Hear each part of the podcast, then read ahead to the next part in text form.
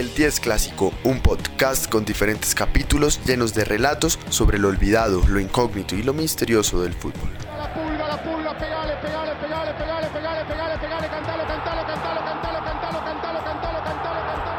Un podcast hecho de futboleros para futboleros. En el capítulo de hoy, el continente que se rehúsa a una conquista del diablo.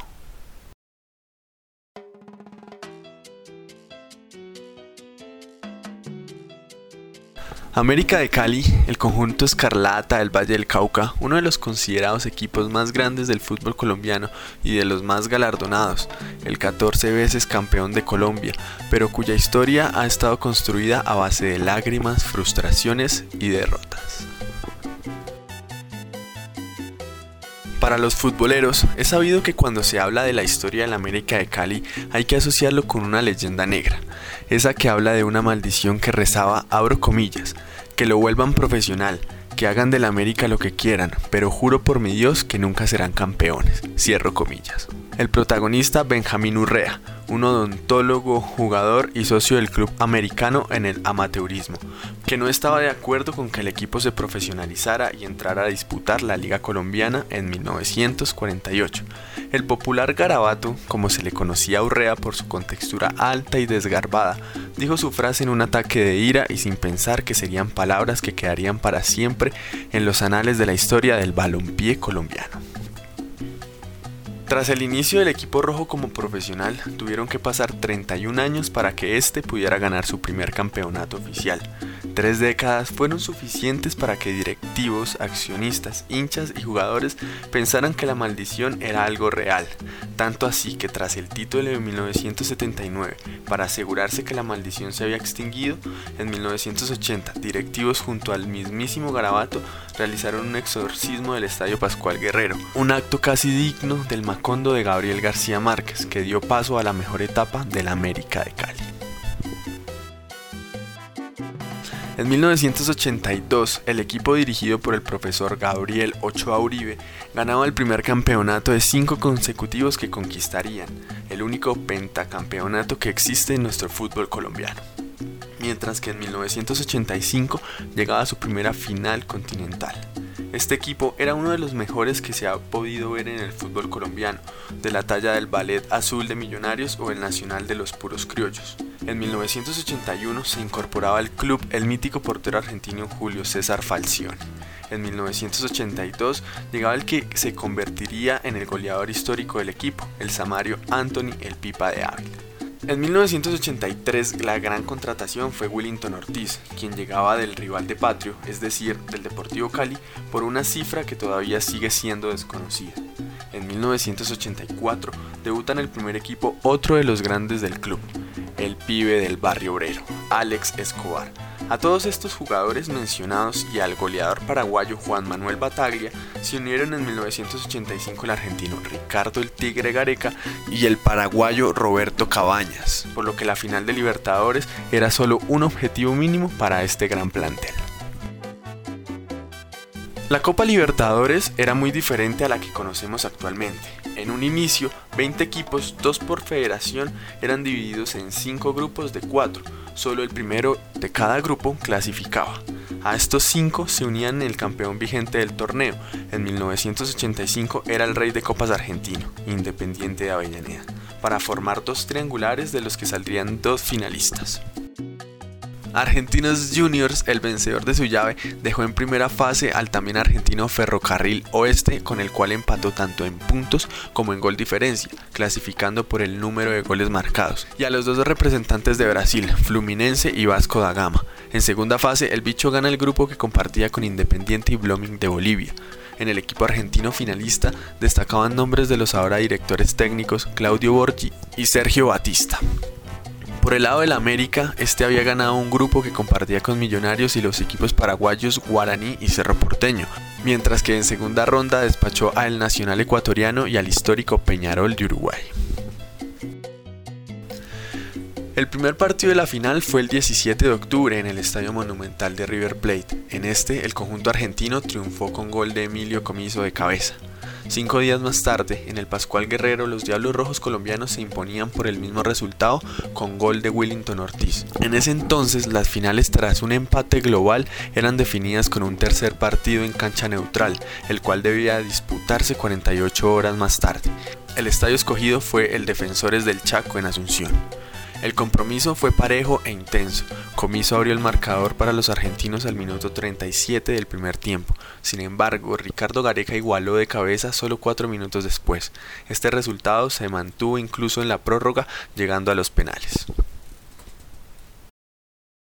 Los ocho primeros cobros fueron adentro. Para el quinto lanzamiento, el profe Ochoa había escogido a una de las figuras del campeonato, pero como suele suceder en los cobros desde el punto de penalti, las figuras pueden convertirse en villanos y el Pipa de Ávila no pudo salvarse de esto.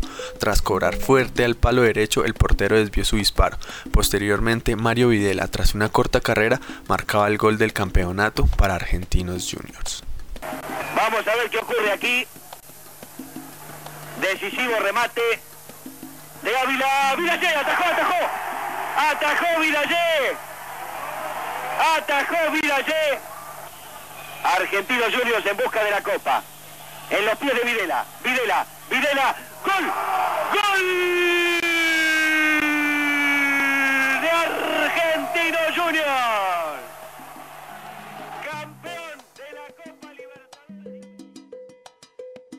La derrota fue un gran golpe para la América y por ahora la maldición de Garabato no era más que un mal recuerdo, ya que seguían con su hegemonía en la liga colombiana, pero lo que pasaría en los años siguientes dejarían ver que las frustraciones deportivas habían vuelto.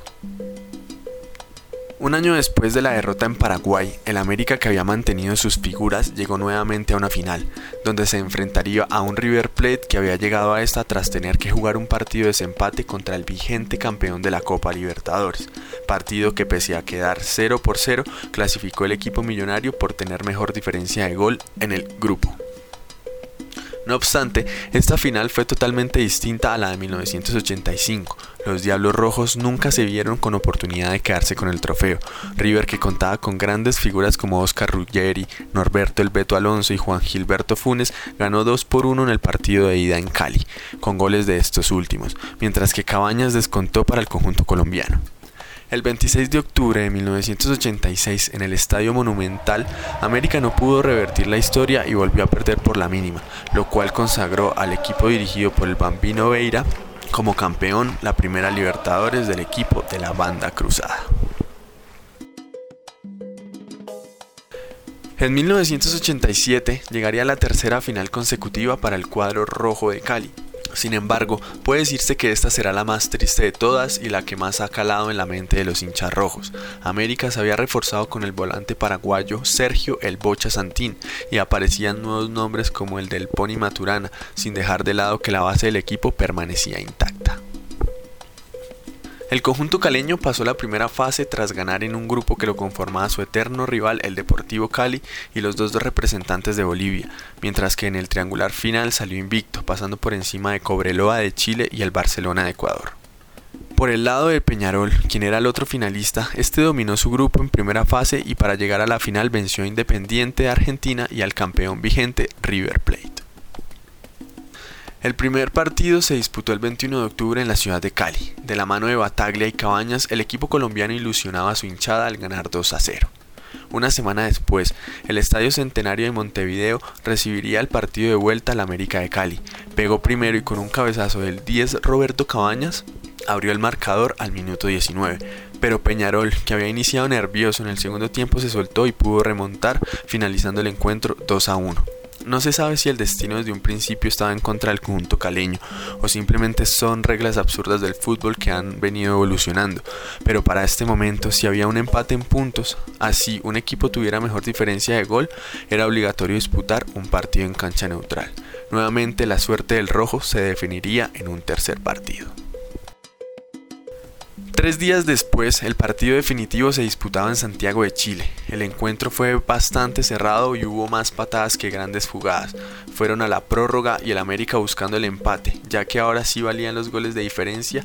Era el minuto 120 y por primera vez los dirigidos por Gabriel Ochoa podían sentir la Copa Libertadores en sus manos. Pero todo se derrumbó. 28 segundos después de que se cumpliera el tiempo reglamentario, un zapatazo de Diego Aguirre venció a Julio César Falcioni, anotando el único gol del encuentro y dando como campeón por quinta vez a Peñarol de Uruguay. Iván Mejía, periodista colombiano e hincha del América, recuerda que él ya estaba celebrando. El América se defendía bien y ya solo quedaba que el árbitro pitara. De pronto se fue la luz en Cali, un apagón que afectó a gran parte del país, y cuando el flujo eléctrico volvió, se dio cuenta que el campeón era otro. Mejía, así como la hinchada e incluso gran parte de Colombia quedaron atónicos con el desenlace de esta final. La gana la Silva, pone una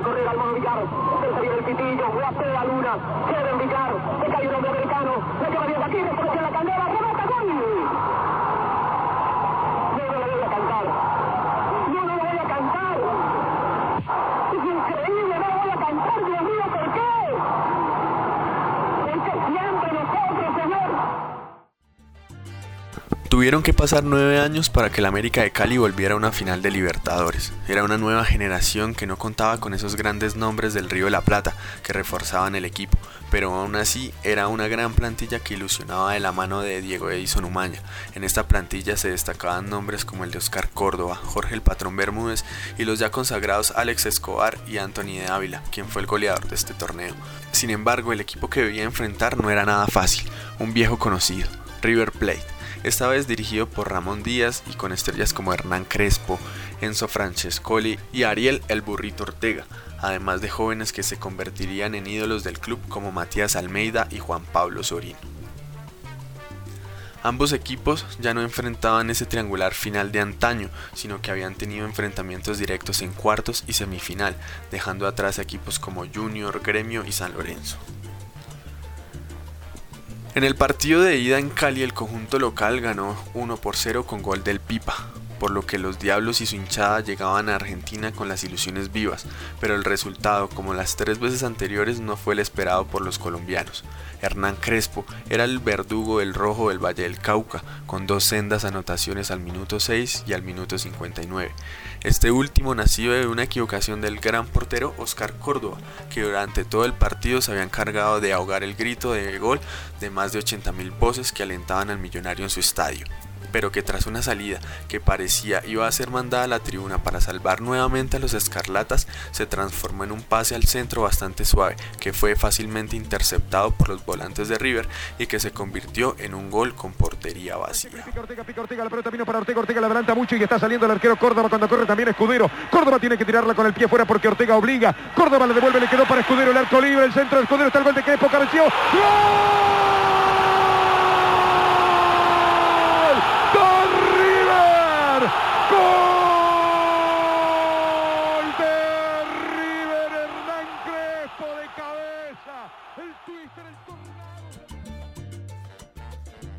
Finalmente, y tras esa cuarta derrota, la maldición de Garabato volvió a ser primera plana entre los hinchas y allegados al América de Cali. Nuevamente, un título le era esquivo al club. En 2008, el famoso Garabato falleció y muchos creyeron que junto a él moriría la maldición, pero nada más alejado de la realidad. Ese mismo año inició el infierno del diablo en la segunda división, ascenso que como tiene que ser para la América según su historia, también fue esquivo.